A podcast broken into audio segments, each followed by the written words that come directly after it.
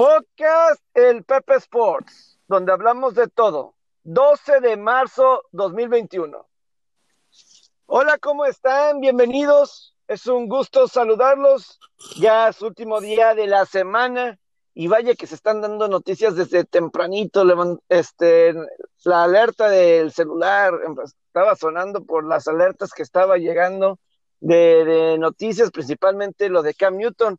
Se queda ya con los Patriotas un año, 14 millones de dólares y ahora sí, eh, un mejor contrato de 14 millones de dólares. El otro el año pasado ni siquiera fue ni el millón.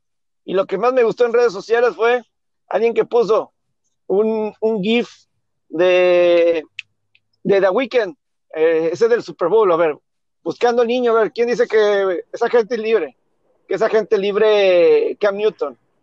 Y pues no, no es ni agente libre ni se va a quedar pobre Cam Newton, porque ese contrato va a valer casi los 14 millones de dólares. Así es que, Oli, Bill Belichick y Cam Newton, porque Tom Brady ya fue campeón del Super Bowl. Y me da mucho gusto que estamos los tres. José Alberto Farías de Opus y Roberto Rivera, el faraón. Amigos, ¿cómo están? Buenos días. ¿Qué tal, Pepe? Buen día. fuerte abrazo a los dos, Robert. Oye, el, como quiera, yo insisto con el tema de Cam Newton. Si no le consigues un staff aceptable o un receptor que lo pueda ayudar, es difícil con las alcanzar o rebasar las expectativas que tiene el equipo, es lo que yo creo. O sea, es, es muy cuando Patriotas, porque Patriotas va a competir, teniendo un entrenador de ese tipo. Sí. incluso Cam Newton va, a competir. Yo creo que la temporada pasada, vuelvo con lo mismo, si no hubieran tenido el tema de COVID a lo mejor y se hubieran quedado más cerca. El problema es que es muy limitado la manera, o es muy fácil de sobrepasar, o cómo le explico, es muy one dimensional el juego. O sea, vamos a, vamos a ponerlo así, si ellos están 30, 17 abajo en el marcador, ya casi das por un hecho que no van a regresar. Y parte es porque no pueden mover el, balón por aire, porque no tiene a quien lanzarle Cam Newton. O no que no tenga, que no tiene una calidad alta, ¿verdad? Entonces, me da gusto, creo que, sin meterme en temas de, números, que sí es importante, pero creo que pueden, van a mejorar a la temporada pasada, si es que se mantienen sanos, eso es lo que yo creo. Así es. Y Robert, tú yo bien lo sabes. Cam Newton no se va a quedar pobre, como le dijo el chavo. ya con 13, 14 millones de dólares extra, esa es una preocupación menos para Cam. ¿Cómo están? Buenos días, qué gusto saludarlos. Eh, sí, de hecho, yo me, yo cuando leí el contrato de lo que le iban a pagar a Cam Newton me puse a pensar en el chavo que en el, en el training camp le empezaba a gritar que, que no era nadie y que Cam Newton le gritó que él era rico y que era rico y pues ahora va a ser 14 millones más rico. Ahora, yo tengo dos, puntos. Número uno, si en verdad él vale esos 14 millones, que, que yo creo que no los vale. Para mí es, está overpaid. Sobre todo por lo que, lo que demostró la temporada pasada. Sí, tenía un equipo muy mermado, sí, no tenía equipo prácticamente. Pero de todas maneras hubo situaciones en las que él falló y hubo situaciones en las que él no demostró ser ese, digo, todos sabíamos desde un principio que él no era, él no iba a ser, no estar, no iba ni estar cerca de ser el sustituto de Tom Brady, pero tampoco, quizás esperábamos un poco más de él. Ahora, yo concuerdo con José Alberto, si a él le llegan a armar un equipo más competitivo, puede que él, que él demuestre un, un nivel más alto, puede también que potencialice su nivel. De algo no hay duda, de que el tipo es es, es uno de los que más entrena, de los más disciplinados que hay en, el, en la NFL. De eso no hay duda, está probado eh, con el paso de los años. Pero ahora él tiene que, tiene que demostrar que sirve de algo más esa disciplina, porque seguimos, seguimos esperando que, que digo, quizá nos quedemos esperando, quizá no regrese, pero ese Cam Newton de 2014, 2015 que fue MVP, que jugó un Super Bowl, quizá pueda tener algo en el tanque ese Cam Newton todavía, pero ahora esa división está bien peleada porque los Dolphins Sí. van a venir más fuertes, están los Bills. Eh, yo creo que Patriots otra vez va a partir como no favorito a ganar esa división la próxima temporada, a un lado esta firma. Es que mira, yo creo que Ah. Patriotas no tiene mucho para, no necesita mucho para estar como dos en esa división, por encima de Miami y por encima de los Jets. Buffalo claramente va a entrar como el favorito, porque yo no creo que haya sido suerte. Incluso lo de Josh Allen y compañía, yo no creo que sea suerte. Yo creo que deben de seguir mejorando. Yo Pero- creo que ninguno de los tres creemos que es suerte. Yo creo que es Sí. mérito 100% de los Bills. Y- pero sí la cuestión de que vaya a mejorar el caso de, o sea, Miami yo tengo muchas dudas, dudas de Tua, Tagovailoa, el coreback de ya que va para su segundo año. Yo tengo muchas dudas de él específicamente. Entonces, si Cam Newton puede darle ese extra en el ataque aéreo, no es mucho para saltarse, para saltar a Miami. Y ya puede estar Ahora, en amigos. y mejor pelear para ese comodín. Amigos, yo tengo también una teoría. ¿eh? Esto no mueve el plan, perdón, no mueve el plan de que Patriots va, Patriots va a ir por un coreback en el draft. Yo estoy seguro de eso. Necesitan, necesitan. Ujú. Sí, Necesita porque ir uno y aparte eh, esta, este draft está tiene buenos talentos de coreback. sí necesita un quarterback, eh, un plan diferente por si acaso Cam Newton se queda igual que lo que vimos. Eh, Ah. Esta temporada sí necesita algún plan porque Jared Steedman, honestamente no, no lo es. Y, Yo sí que. Ajá, perdón. o sea, yo no veo a Jared Steedman con el potencial de ser quarterback titular en la NFL. Para cargar con Yeah. un peso como es Patriotas y Belichick. Yo no lo veo así. Lo que hace que se te vaya Tom Brady. Sí, ¿Te das cuenta que ese, ese es un super peso? Sí, eso es lo que, eso, eso es la causa, ¿verdad? Y luego se le sumas que quedó campeón, güey, cuando se fue. Yo creo que, te, te digo la verdad, yo creo que súmale un end o un receptor, un escalón debajo de elite, de, la media, de medio pelo. Yo creo que con eso es suficiente para ver una mejoría en Cam Newton por ahí. porque con... Ajá, porque sí, es, es muy marcado, no, no vas a... eh, o sea, no... Y vuelvo a lo mismo, ¿cómo esperas estar en una situación que estás por dos posiciones abajo en el último cuarto y regresar cuando tienes que avanzar por aire con determinadas jugadas? Ya el playbook ya se te... O sea, ya no es el mismo, ya lo tienes que ampliar y no tienes a quién lanzarle. Sí. Y es lo que, y es lo, y es lo que tuvo Cam Newton la temporada pasada. Ahora, con todo y eso, si- vamos a suponer, y lo que dijo Robert es cierto, si hubo algunas jugadas que Cam Newton, él, él pudo haber ganado el juego, obviamente no solo, pero en la última jugada lo pierde, que es el fumble contra Seattle y el fumble contra Bills, ¿verdad? Así es. ahí súmale dos triunfos, pues, dos triunfos, si no me equivoco, estaban en la pelea ahí por el wild card, a lo mejor. A lo O mejor. se mantenían más en la pelea, no, no sabemos, ¿verdad? Pero hubiera, hubiera mejorado. Entonces, eh, digo, yo, yo, yo insisto, mientras a ese equipo no le des una herramienta en el staff de receptores, este, las expectativas, es que también, ¿dónde están las expectativas? O sea, la, la verdad, yo las expectativas, una buena temporada de Patriotas las pongo que califiquen a playoff a través del wildcard. Porque Sí. Buffalo ya es un equipo elite. Yo creo que sí, Buffalo ya lo considero for Sí. real y, este, y dudo ver una regresión de Totalmente. ellos. Ahora, yo- porque yo pregunto, Julian Edelman, si está sano, ¿es suficiente para Esa es acá? una. Esa, esa, es que puede ser, porque no estaba sano. Esa, o sea, puede O sea, ser una. se perdió toda la temporada Julian Edelman, prácticamente. Exacto, exacto. Entonces, porque los receptores principales eran Jacoby Myers, creo que él demostró ser el mejor de, de los que tenía, eh, porque estaba Neil Harry también, pero Neil Harry pues no ha dado resultado y, y se me va quién era el otro receptor, o sea, innuma- innombrables, realmente. Innombrables, era, es que Sí. era. Totalmente, totalmente. Entonces, no sé, el caso de Julian Edelman, a ver qué O tanto sea, ser. con un Cam Newton. O sea, trabajando todo un receso de temporada, todo el eh, tiempo para prepararse si puede crear química ahí con él y mínimo ahí tienes a alguien con que trabajar. Que Julian Edelman se me hace un buen receptor, pero no es, de los elidos, o sea, no está con los Mike Evans, no está con los Michael Thomas cuando está bien, Terry Hill, etcétera, pero es un buen receptor. Pero es un muy buen receptor. Es que aquí hay otra, otra circunstancia también que está haciéndose más notoria con, con, la, con la partida de Tom Brady desde el año pasado de los Patriots. Tom Brady te tapaba muchos, muchos huecos que no tenías en profundidad en el roster. Tom Brady, te sacaba, Tom Brady te sacaba la chamba.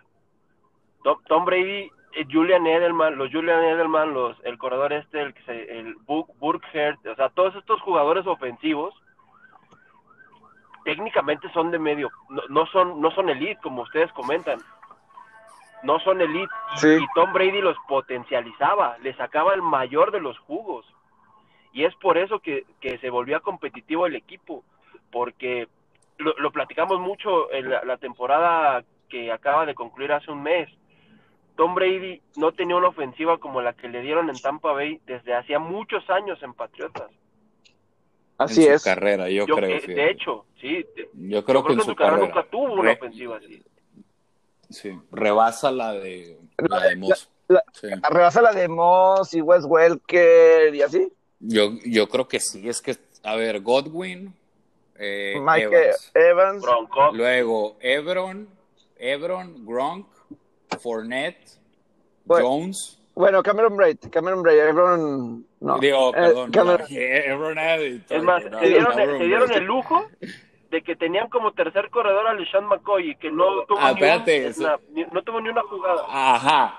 Leo, McCoy y se Antonio Brown. Antonio Brown. Este es Corey Miller, que fue su, este, su, su, arma en el principio de la temporada.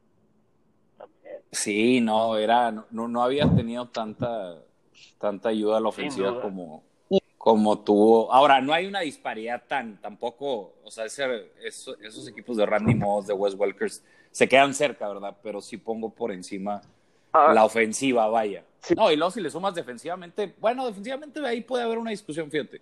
Porque a mí sí, Tampa en la temporada defensivamente no me convenció, pero en playoff eh, es lo que lo termina cargando el campeonato. Sí, la defensiva fue lo que, eh, eh, sobre todo los frontales. Todavía el, perímetro pues necesita experiencia. Yo, puede ser experiencia lo que puede ocupar ese proceso, con algunos jugadores. Pero sí, algo muy importante, y sí he estado leyendo esto, y es lo que piensa gente dentro de la, de la liga, este año le puede beneficiar a, a Tampa aún más, porque como lo que platicamos el otro día del tope salarial, que se redujo, y piensan que pues obviamente es por la pandemia, ya para septiembre, a lo mejor estadios llenos, etcétera, y que todo puede regresar a la normalidad con nuevos, eh, con nuevo contrato de televisión, que por cierto ahorita está llegando una, una alerta que Tom Brady llegue a un acuerdo de extensión con los Bucaneros, este, de Tampa, eh, justamente, justamente ahorita, este, ya... Breaking news breaking news, breaking news justamente ahorita en el momento. Pero a lo, a lo que iba era que como el tope salarial va a estar bajo y se espera que sea por un año, equipos van a estar firmando eh, por un año a jugadores. Y también los jugadores veteranos van a querer firmar por un año, muchos de ellos, aunque sea con la presión de ganar o verse bien, porque pues este, este año no va a ser cuando van a poder ganar la mayor cantidad de dinero o asegurar el mejor contrato. Entonces van a firmar, firmar por un año. Y, eso por qué beneficia a Tampa? Porque en Tampa está Tom Brady y te ayuda, si estás con, si puedes tener a alguien como él, te puede llegar a ayudar el que eres, eh, estar en una, una posición muy visible donde a lo mejor te puede hacer ver bien alguien como Brady. Y ya luego el que sigue, con un estadios llenos posiblemente, esperemos, y el los contratos de televisión ya asegurados, entonces sí, ya van a buscar el dinero, muchos de los jugadores. Entonces por eso piensan que eso puede ayudar a Tampa a construir un super equipo, por ejemplo. Es una Pues buena ya lo tienen, casi, casi. O sea, De hecho, o sea, de super, hecho. o sea, su- o sea, super equipo tipo lo que están haciendo Brooklyn en la NBA, cosas así por el estilo. O sea, Sí. utilizando. Sí, sí, sí, te entiendo. Esto- Sí, que no, no, no termina esto. O sea, te- llega estrella, luego llega estrella, luego y otro. Sí, o sea, este, si eres un jugador, es, si eres un gran jugador, pero dices, a lo mejor si tengo una buena temporada me aguanto, ojalá no me lesione y la que sigue, pues ya debe estar normal recuperado el tope salarial, pues a lo mejor me espero al que sigue para ese gran contrato y me busco una, posi- una situación donde me va a ayudar a mí Claro. por ese año. En- Sí, es- entonces, es ganar, ganar para ellos. Entonces, equipos como Tampa, yo me imagino equipos como un Green Bay que, a ver, con Rogers, así por un año, alguien así, puede llegar a ayudar a un equipo como, como Tampa. Y, y es que eso va a aplicar en todos los deportes al final del día, porque es, apenas la economía en las gerencias está sanando y va a ser esta temporada, al- al- la NFL va a ser la que va a tener más ventaja, como lo platicamos también el año pasado, porque son las es la última que empieza, digamos, en año calendario, en meses, en si lo tomamos en un formato de año calendario, es la última que empieza porque empieza hasta septiembre. Ellos ya van a tener más avanzado el tema de las vacunas, sobre todo en Estados Unidos, que van a un ritmo impresionante, vacunando millones de personas en, en los últimos días. Como comentan, probablemente ya va a haber, si no el 100%, un aforo al menos mayor al 60-70% en los estadios. ¿Eso qué quiere decir? Ya van a tener más ingresos los equipos. Va a haber más chance de pagar. Eh, no, no sé si recuerdan, recuerdas Pepe José Alberto, que yo, yo comentaba mucho eso, sobre todo en grandes ligas y en NBA, de que se iban a hacer, eh, yo, yo, yo pensaba que los contratos de uno, de un año o de dos años, los short, los short term contracts, se iban a hacer, iban a tomar más fuerza que los long term contracts, por lo del tema del, del COVID y porque iban a ver cómo podían pagar a, a cierta cantidad de años en lo que se, esto se normalizaba. Sí, tiene sentido. Sí, tiene sentido.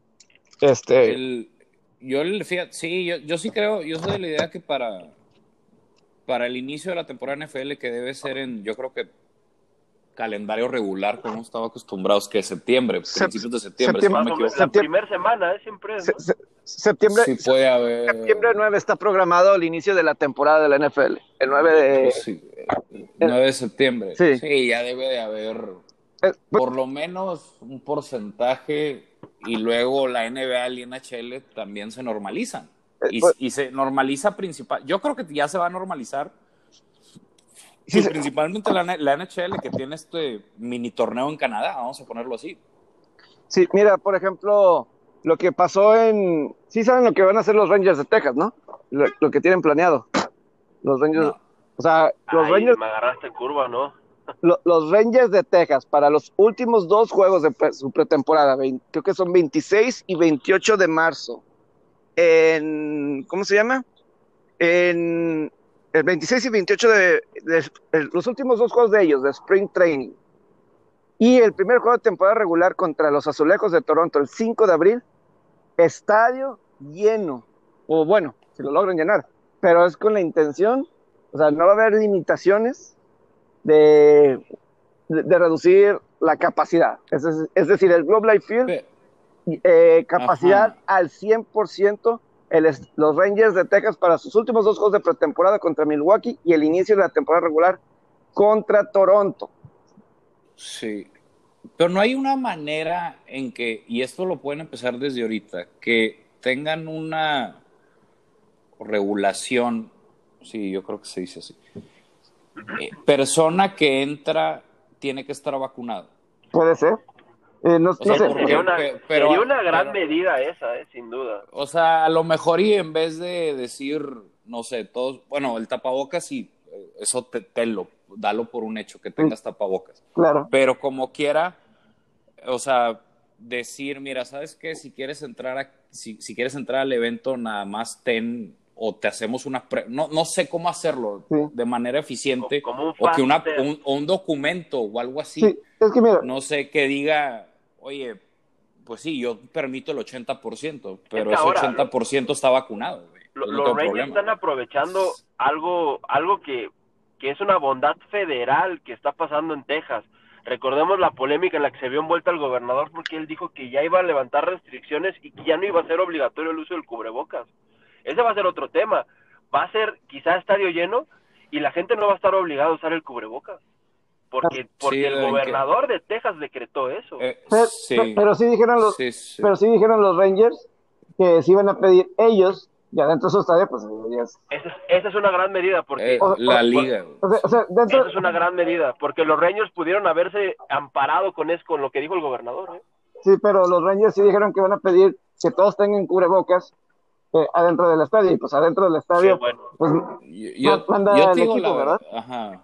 Yo sí creo que sí la posibilidad es más del 50 de que veamos estadios llenos en septiembre. Sí, tiene sentido. Estamos aquí, estamos a marzo. Sí. Luego, la velocidad es alta de las vacunas. No sé qué porcentaje de la población llegue a, o sea, a, las personas que están vacunadas. Pero, híjole, yo, insisto que hay maneras de, hacer esto más eficiente. Por ejemplo, la, la de, oye, ¿sabes qué? Yo nada más permito, creo que en el Super Bowl así fue, ¿no? Si no me equivoco. O sea, el Super Bowl fue estadio lleno, pero tenías que estar vacunado o tenías que estar con un test negativo o algo así. Fue, fue la mitad del estadio lleno, con la mitad de los que pudieron entrar era gente de los frontline workers que ya estaban vacunados. Ajá. Que, que, ya estaban vacunados. ¿Y los fans que llegaron a entrar, Pepe, tenían alguna restricción o tenían algún este algún requerimiento especial como presentar un COVID, un test negativo o algo?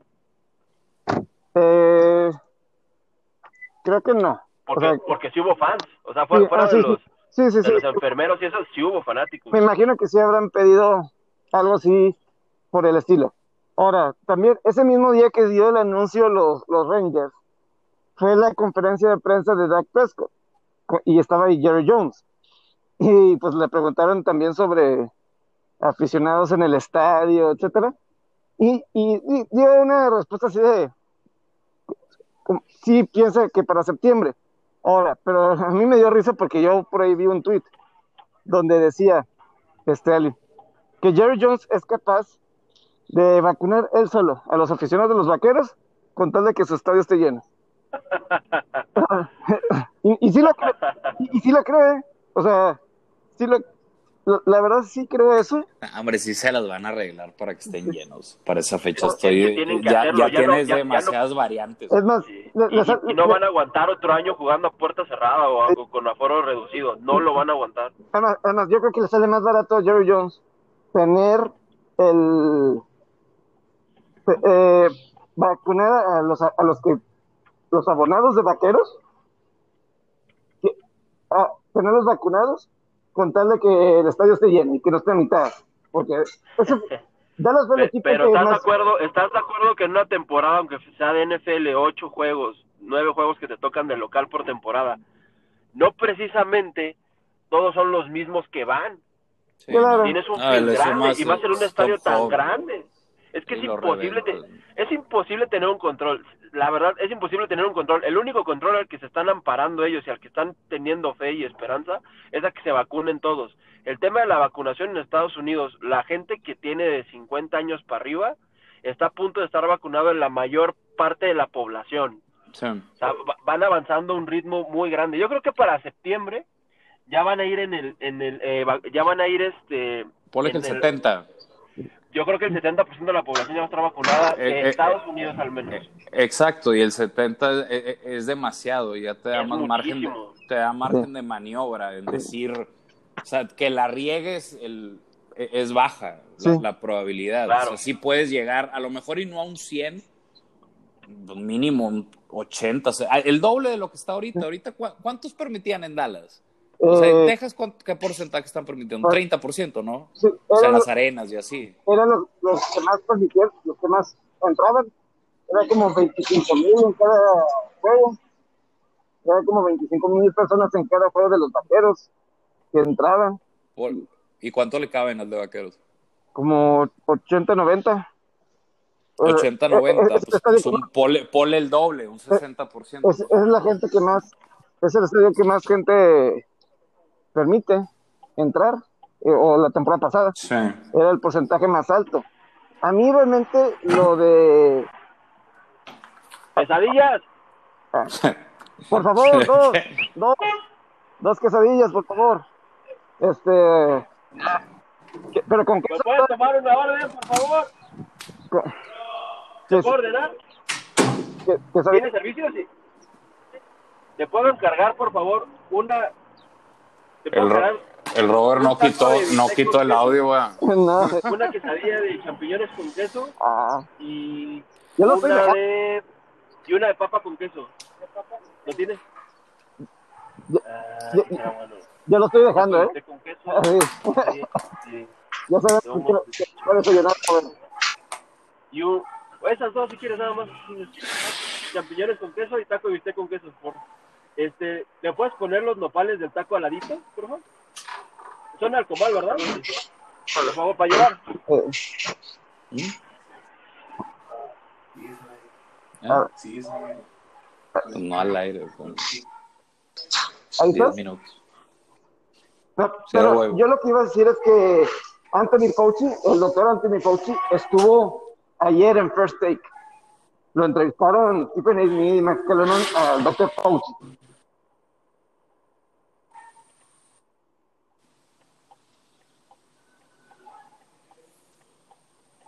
¿De dónde está First Take? Para que en First Take. Ahí está. Y, y no se atrevió a decir realmente cuándo podía estar eh, todos los estadios llenos. Pero sí es, espera que para fin del verano, principio de la primavera, es decir, justamente cuando está iniciando la temporada de NFL, regresar a la normalidad, o lo más cercano a la normalidad. Yo creo que, puede ser después del, del All-Star Break de, la, de Grandes Ligas. Yo creo que por ahí puede ser. También. Sí. O sea, yo, yo creo que ya la NFL va a tener hasta muy probablemente pretemporada con, con gente sin restricción en los estadios de, de aforo, me refiero a esa restricción. ¿Cuál, ¿Cuál, liga creen que ha sido la más golpeada? Como que en términos, en términos generales, yo también iba a decir eso, yo creo que la NHL. ¿Por Y por Canadá. Porque el, porque el público representa el 70% de, de las ah, entradas de dinero. Sí. Ah, yo estaba más como eso, no lo sabía. Yo estaba a punto de decir grandes ligas. Yo, yo estaba pensando como que en lo atípico, o sea, en los cambios que han hecho. Porque la, la NHL, ahorita estamos viendo un torneo en Canadá prácticamente. Pues están enfrentando entre ellos y los están enfrentando los del noreste, los del oeste y así. Pero creo que ha sido la, la que más ha presentado cambios o forzado a cambios. Porque está la MLB, pero ya la MLB va a iniciar lo más cercano a la normalidad. Sí, la NHL yo creo que se va a ver la afectación el próximo año, porque tanto la NHL como la NBA, eh, esta es realmente su temporada típica. La pasada fue nada más la postemporada. Porque, pues, porque el 75-80% de, eh, de la temporada se alcanzó a jugar completo, con estadios llenos. Esta es donde la NHL la va a sufrir más, porque sí, una gran cantidad de los juegos, que toda la temporada va a ser así, con gente limitada, que puede entrar. Claro. entonces, por eso Ford sacó hace unos días, y creo que lo dije aquí con ustedes, eh, la cifra de cómo ha bajado las ganancias de un año a otro. En, eh, el 2020 la NFL de 14.5 mil millones de dólares a 9.5 mil millones de dólares. La que bajó más fue las grandes ligas. Eh, de unos 11 mil millones de dólares o 10, bajó hasta 4 mil millones de dólares.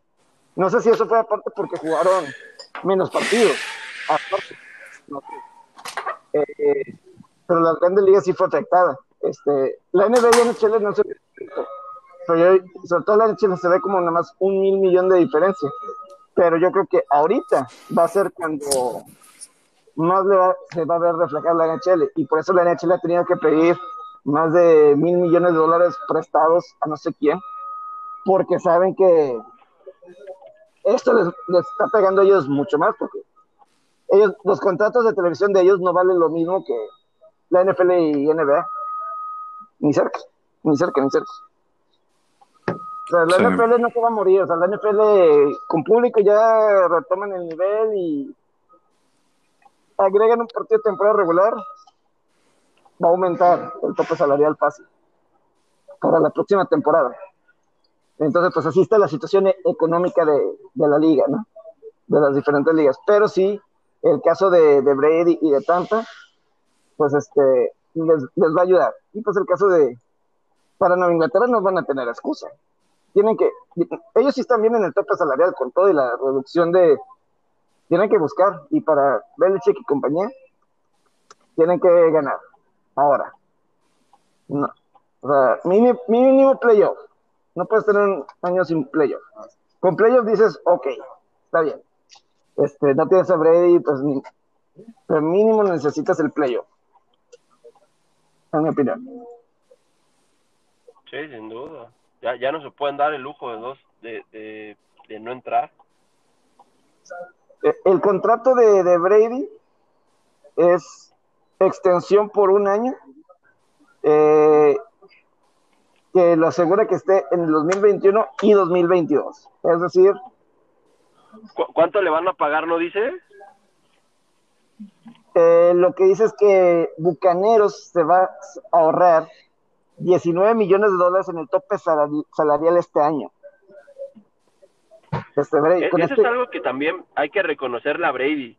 Brady siempre ha sacrificado el, el, ganar más dinero con tal de que los equipos puedan ser más competitivos en los que está. Claro. Él muchas, él, siempre en Patriotas sacrificó dinero, siempre. O sea, él, él, él, es el GOAT, pero pocas veces, o yo no recuerdo que sea tan frecuente, verlo en la lista de los mejores pagados. Sí, China, y digo, el año pasado terminó ganando 28.3 millones de dólares. Porque, Exacto, digo, tampoco es como que, gane poquito, ¿no?